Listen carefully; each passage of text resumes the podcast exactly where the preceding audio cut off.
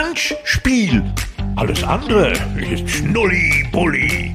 Handspiel Ausgabe 21 und äh, diesmal eine sehr besondere Ausgabe, denn Werner und ich sitzen uns nicht gegenüber. Wir sind über die Telekommunikationsleitung zwischen Wuppertal und Dortmund verbunden. Mein lieber Werner, gestern hörte ich aus vielen Richtungen, so sehen Sieger aus, nicht nur im Fußball, sondern auch bei der CDU, die die NRW-Landtagswahl deutlich gewonnen hat. Was für ein Wochenende, wo ja so viele Entscheidungen getroffen wurden.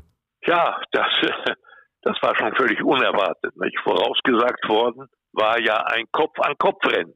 Und äh, nachher war es ein Sieg um mindestens etliche Längen, wenn man das mal so ausdrücken will. Nicht? Vor allem in allen Umfragen also, hieß es ja immer wieder Kopf-an-Kopf-Rennen zwischen Hendrik Wüst ja. von der CDU und Thomas Kutschaty von der SPD. Neun Prozent auseinander, da kann man jetzt nun wirklich nicht mehr von Kopf-an-Kopf-Rennen sprechen. Nee, das war ganz klar und deutlich. Und ich muss sagen, ich fand das von dem Kuschati auch relativ fair, dass er da auch gar nicht drum herum geredet hat. Er hat der CDU und den Grünen, das war ja sensationell, mhm. verdreifacht ihr Ergebnis. Na, das muss man sich mal vorstellen. Äh, ich weiß nicht, wann es das zuletzt mal gegeben hat. Also ganz sensationell. Die beiden Wahlsieger und die SPD eben mit einem deutlichen Niedergang. Ich glaube, das schlechteste Wahlergebnis in NRW, seit es diese Wahlen gibt. Ne? Das ist auf jeden Fall richtig. Also das schlechteste Ergebnis aller Zeiten der SPD in Nordrhein-Westfalen und gleichzeitig das beste Ergebnis der Grünen, die wirklich, wie du sagst, ihre Prozentzahl verdreifacht haben im Gegensatz zur Wahl 2017. Ja. Äh, das spricht für diesen Zeitgeist, das spricht dafür, dass viele Menschen sagen, da muss sich was tun in Sachen Klimawandel und es durften ja 790.000 Menschen zum ersten Mal wählen und von den jungen Menschen haben natürlich auch viele, viele die äh, Grünen gewählt. Ich hatte auch die Chance, mit Karl Lauterbach zu sprechen, der ebenfalls in Düsseldorf war, im Landtag, sich da die Ergebnisse angesehen hat. Und äh, wo ich sagte, Herr Lauterbach, Sie haben sich sicherlich auch mehr erhofft. Und er hat so wie wir ihn kennen, Klartext gesprochen und äh, dann einfach direkt gesagt, das Ergebnis ist eine Enttäuschung, da hilft auch kein Schönreden, wir hätten uns ein deutlich besseres Ergebnis erhofft klang noch ein bisschen anders als äh, andere Teile der SPD, die noch gesagt haben, ja, wir wollen trotzdem mitregieren. Aber ich glaube, Werner, wenn du neun Prozent hinter dem Wahlsieger bist, hat man da wirklich einen Anspruch darauf zu sagen, ja, wir wollen trotzdem mitregieren. Nein, also so einen Anspruch auf gar keinen Fall. Äh, also das auf gar keinen Fall. Ich muss sagen, wäre ich der Kutschaty, dann würde ich jetzt schon sagen, nee, jetzt gibt's nur noch eins, in die Opposition bei dem Ergebnis. Das ist ja auch eine Charakterfrage. Wenn einer so deutlich verliert, mit dem schlechtesten Ergebnis, dann plötzlich den äh, Ministerpräsidenten zu spielen, nee, also ich weiß nicht, wie der das ertragen will. Das kann ich mir nicht vorstellen, ehrlich gesagt. Rechnerisch ist es natürlich möglich. Man muss ja jetzt abwarten. Ich gehe ja davon aus, dass Herr Wüst jetzt als großer Wahlsieger natürlich als erster die Initiative ergreift. Der wird jetzt mit allen Parteien reden. Mhm. Und ich meine, der ist ja sozusagen jetzt äh, in der Vorhand. Der kann mit den Grünen ja, äh, ich denke mal, das ist für mich die, die wahrscheinlichste Option, die er ziehen wird. Ne? Wenn es ihm da gelingt, aber warum soll das nicht gelingen? Also Ökonomie zur Ökologie, wenn man das mal so mit diesen beiden Worten umschreibt, die kommen dann ja. eben zusammen. Und er hat ja auch schon gesagt, Kohleausstieg äh, bis 2030, das kommt den Grünen ja sehr entgegen und ein paar andere Kompromisse werden die sicher auch finden. Für die FDP wird es ja auch sehr komisch, in die Regierung einzutreten. Ne? Sie sind ja auch großer Verlierer. Also eines hat die SPD erreicht, wenn sie das wirklich als ihr Hauptziel angesehen hat. Schwarz-Gelb ist auch abgewählt. Das war ja das also Wahlziel also, Nummer eins der SPD, wie sie immer gesagt haben. Aber ich sage mal so, wenn die SPD sagt, Hauptsache Schwarz-Gelb abgelöst, wenn am Ende Schwarz-Grün regiert, hat das der SPD auch nichts gebracht. Aber es wird höchstwahrscheinlich äh, darauf hinauslaufen, dass es vor allem da eben diese Gespräche gibt. Die Menschen haben das mit dem Wahlergebnis gezeigt, dass sie ähm, die CDU favorisieren und dass sie vor allem auch die Grünen in der Regierung ähm, haben möchten. Theoretisch natürlich ja. wäre eine Ampel so ähnlich wie im Bund ja auch möglich natürlich, aber auch da riesengroße Verlierer, SPD und äh, die FDP. Da heißt es jetzt auf jeden Fall Wunden lecken bei diesen beiden Parteien. Aber wir sehen wie immer, ähm, dass so Umfragewerte und ähm, eben Umfragen in den Wochen und Monaten vor der Wahl eben am Ende dann doch nichts aussagen. Ähm, erinnert mich so ein bisschen an den Fußball, Werner, wenn wir über die Tabellensituation am dritten Spieltag sprechen. Wer am Ende Meister wird oder absteigt, das kann man da auch noch nicht sagen. Und so ähnlich ist das ja auch bei diesen äh, Umfragen von Infratest, ja, DIMAP äh, und wie sie alle heißen. Also meine, meine entscheidende Frage ist ja einfach die, dieser Zuwachs der Grünen. Ich kann mir nicht vorstellen, dass plötzlich so viele Menschen am Wahltag äh, daran denken, dass wir den Klimawandel herbeiführen müssen, unbedingt, ja. Oder verhindern, Und besser aus gesagt. den fossilen Energien dringend aussteigen müssen. Ehrlich gesagt, das fällt mir schwer zu glauben. Ich glaube daran, dass im Grunde hier ein überregionaler äh, Einfluss viel stärker war, nämlich der von Baerbock und Habeck. Auch gut ja möglich, die auf Bundesebene einen ja. richtig guten Job momentan machen und ja, ähm, absolut, auch ne? dieser Rolle mehr als gewachsen ich, ich sind, wie wir das im Einzelnen nicht so beurteilen. Ich weiß nur, dass beide in der allgemeinen Beliebtheitsskala sehr gut dastehen. Beide stehen an der Spitze mit unwahrscheinlichen Werten. Ja, Baerbock natürlich äh, ist ganz klar nicht? Die, die Anführerin sozusagen des äh, Widerstandes gegen Russland und äh, die Vorkämpferin für die Unterstützung der Ukraine. Das kommt gut an bei den Menschen. Und Habeck, äh, der versucht, das Mögliche zu machen. Wie kann man Energieausfälle, die wir im Verhältnis mit Russland jetzt ja wohl hinnehmen müssen, wie kann man die ausgleichen? Macht da auch einen sehr guten Job, kommt gut an eigentlich. Auch seine Körpersprache und äh, nicht so eine kriegerische Diktion hat er drauf. Das gefällt vielen, mir auch ehrlich gesagt. Und äh, ich glaube, dieser Einfluss war ganz entscheidend bei diesem herausragenden Wahlergebnis der Grünen in NRW. Also der Bonus von der Bundesebene. Im Umkehrschluss heißt das ja auch, weil Thomas Kutschaty hier die letzten beiden Wochen offensiv Werbung gemacht hat mit dem Bild von Olaf Scholz auf dem gemeinsamen Wahlplakat, dass die Menschen hier sagen, nee, das wollen wir nicht und im Prinzip dann die SPD und Olaf Scholz auf Bundesebene auch damit abgestraft haben. Denn es heißt nicht umsonst, dass die NRW-Wahl die kleine Bundestagswahl ist als ja, ja. Äh, Ja, größtes Bundesland und Eindeutig. vor allem Also bevölkerungsreichstes Bundesland. Ich glaube, wenn er, wenn er noch mal, äh, wenn er jetzt nochmal entscheiden könnte, dieses Foto von Scholz würde er wahrscheinlich nicht mehr nach vorne stellen. Ja, ich sag dir mal, äh, es sind ja auch manchmal so Kleinigkeiten äh, entscheidend. Das glaubt man ja gar nicht, wie die auch nach außen wirken. Der Wüst ist, glaube ich, Minimum 20 Zentimeter größer als Kutschaty. Dem haben sie ja, dem Kutschaty, glaube ich, bei dieser äh, TV-Veranstaltung ähm, vor, äh, weiß ich nicht, acht oder zehn Tagen, haben sie den eine Fußbank untergestellt, damit der, damit der einigermaßen auf Augenhöhe kam. Richtig. Ja, Und war trotzdem noch ein gar Kopf nicht, kleiner. was das, äh, was das ausmacht in, in, in der Wirkung auf Menschen. Das ist wirklich äh, äh, frappierend. Ne? Ja. Er hatte ja nicht solche Chancen wie jetzt der Wüste. Man, der hat, äh, glaube ich, im Herbst übernommen von Laschet. Ja. Und äh, ja, er hat äh, offenbar es verstanden, eine ganze Menge von Menschen zu überzeugen durch seine durch seine Leistung Richtig. in der Zeit. So ein Also, richtiger äh, Amtsbonus kann es in diesem Sinne nicht gewesen sein, wenn andere Ministerpräsidenten nein, das wie Daniel Günther nicht, beispielsweise eben viel, viel länger regieren. Aber er hat auch diese Öffentlichkeitswirkung durch die Ministerpräsidentenkonferenz wahrscheinlich auch dann für sich am Ende Richtig. nutzen Ja. können. Also Jubelbilder bei der CDU haben wir gesehen, so ein Tag so wunderschön wie heute und äh, so sehen Sieger aus und äh, haben natürlich dann Hendrik Wüst hochleben lassen.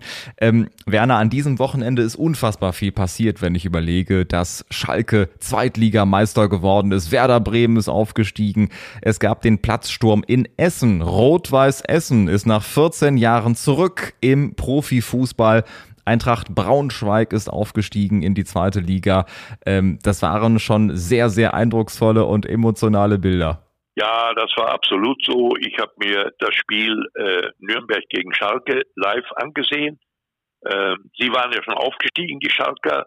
Nicht? Das, äh, äh, dieses Ergebnis hatte ich live sozusagen vor einer Woche in der Felddienstarena, wo ich dabei war, auf Einladung der Eurofighter.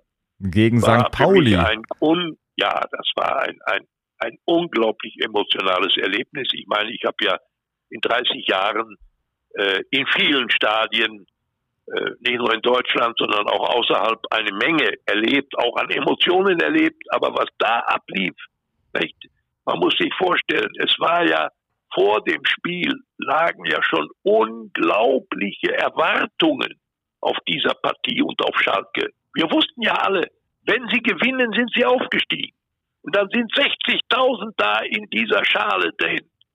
Und dann fangen die an und du siehst, nach drei Minuten müssen sie eigentlich 1 zu 0 führen. Müssen sie führen. Solche Dinge hat doch der Terror am laufenden Band gemacht. Normalerweise ja. Nicht, was willst du da machen? Der Ball ging nicht rein. So, und dann haben sich die St. Paulianer immer besser eingespielt, machen plötzlich zwei tolle Konter und führen 2-0. Da sage ich dir ganz ehrlich, für mich war die Nummer gelaufen an dem Samstag. Und dann siehst du eine zweite Halbzeit, wo wirklich alles drin war, was man mit Fußball verbinden kann. Zwei Tore nicht anerkannt durch den Videoschiedsrichter. Dann elf Meter für Schalke. Das war wichtig, direkt nach Wiederbeginn ich glaube 47. Minute. Genau, es so. war direkt nach dem Seitenwechsel. Ja. ja, und dann siehst du einen Platzverweis für St. Pauli. Ja, und dann plötzlich machen die tatsächlich noch drei Tore.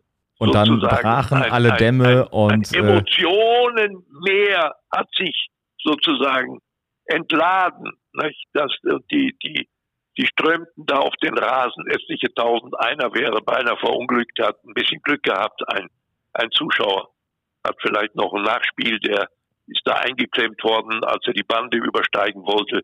Wir wünschen ihm alles Gute und, und hoffentlich äh, geht das glimpflich aus.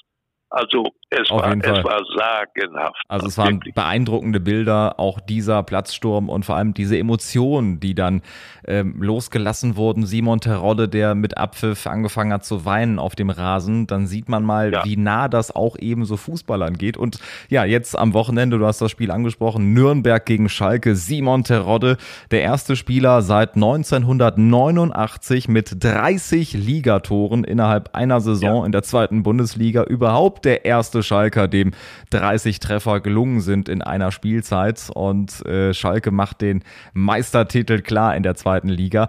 Und Werner, dieses Tor von Rodrigo Salazar in der ersten Halbzeit ja. aus 58 Metern, unfassbar. Das ist doch ja, das, ja. das Tor des Jahres, oder nicht? Also so eine Schuspe zu haben, ne? Äh, so einen Schuss loszulassen, ja, der Natürlich muss er was gesehen haben, dass der Torwart da einfach zu weit rausstand. Das, das, das muss ja so gewesen sein, denn, denn sonst war das ja unmöglich. Ne? Das hat er abgeleuchtet nicht? und dann traut er sich so einen Schuss zu, musst du dir mal vorstellen, wo der Ball überall hinfliegen kann und so präzise auf dieser Distanz, dass der im Tor landet. Also das war schon ein kleines Kunststück und sicherlich die Voraussetzung. Und dann siehst du, dann machen die Nürnberger, ich glaube, es war ziemlich kurz vor Schluss, fünf Minuten, machen die den Ausgleich. Ne? Ja, und dann muss Terode her. Das ist eben der Mann für solche entscheidenden Situationen. Ne, es war schön, schön die ganze Emotion, vor allen Dingen, weil es so friedlich war. Und das hat mir sehr gefallen, dass wir auch auf dem Rasen Schalker und Nürnberger Fans vereint gesehen haben. Die haben sich beide im Prinzip gefreut. Das war sehr angenehm festzustellen die schöne Fanfreundschaft, die weiterhin besteht ja. und weiterhin lebt und äh, Schalke eben wieder zurück in der ersten Fußball-Bundesliga. Eine Entscheidung, äh, die steht ja noch aus in der Relegation. Vielleicht abschließend, Werner, Hertha BSC mit Quelix Magath hat es jetzt zu tun mit dem Hamburger Sportverein. Tatsächlich gibt es diese Konstellation in der Relegation. Wem traust du das jetzt eher zu?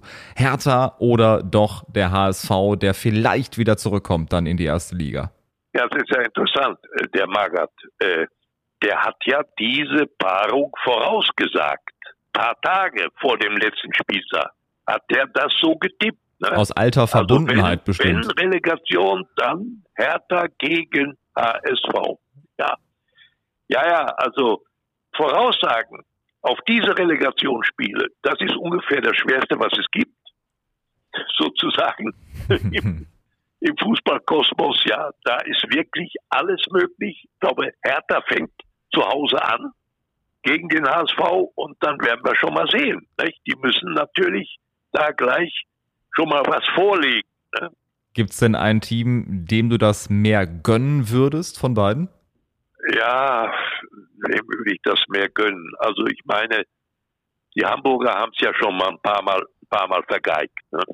in den letzten Jahren. Sind ja immer dran vorbeigeschrammt sozusagen. Meistens Und, äh, am letzten Spieltag. Ja, richtig. Und jetzt haben sie, das muss man ihnen schon bescheinigen, wirklich am Ende eine sehr unwahrscheinliche Aufholjagd haben sie gestartet. Das war ja vor, vor ein paar Spieltagen völlig utopisch, Hamburg da noch auf dem dritten Platz zu erwarten. Ne? Und ich muss sagen, ein bisschen tun mir auch die Darmstädter leid. Ne? Die machen ihr letztes mhm. Spiel da klar mit 3 zu 0, aber dann kommt halt der HSV und gewinnt in Rostock, ja. Und das war auch dramatisch, auch erst Schluss, zum Schluss sozusagen, das entscheidende Tor. Ne? Also wirklich, es war an, an diesem Fußballende und wir haben wieder mal gesehen, die zweite Liga hat es im Grunde wirklich am Leben gehalten, das Interesse am Fußball und die, dieses Leben mit dem Fußball. Da sind ja ganz entscheidende Dinge passiert gegen Ende. Die, und jetzt noch dieses Spiel mit dem HSV. Wirklich sensationell. Ja, wem soll man es gönnen? Ich habe eine ganz alte Beziehung, äh, also nicht besonders freundschaftlicher Art, aber dienstlicher Art. Ich bin dem oft begegnet. Er ist mir oft begegnet, auch mit Champions League Spielen, mit dem FC Bayern zum Beispiel, als Felix da äh, Trainer war.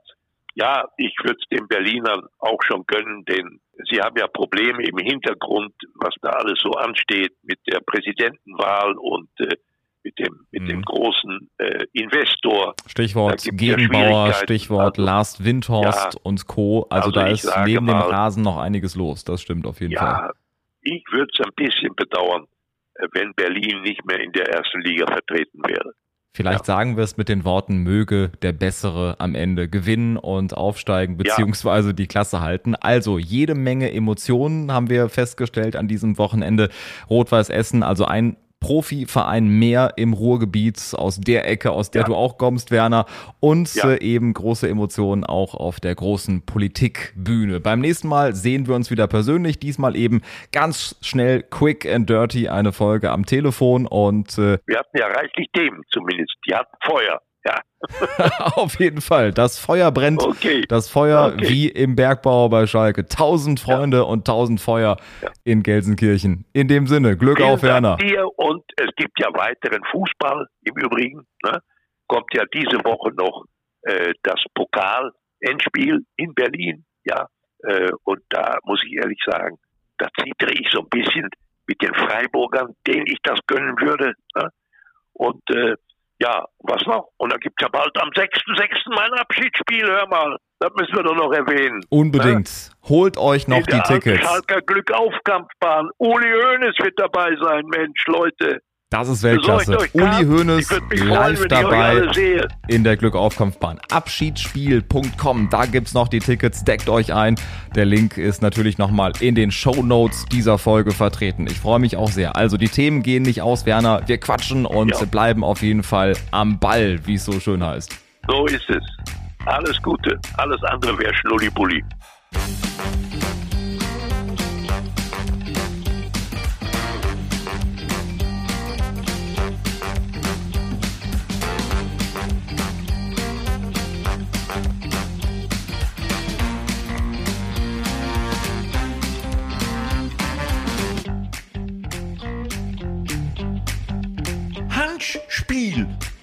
Andere ist Schnulli-Bulli.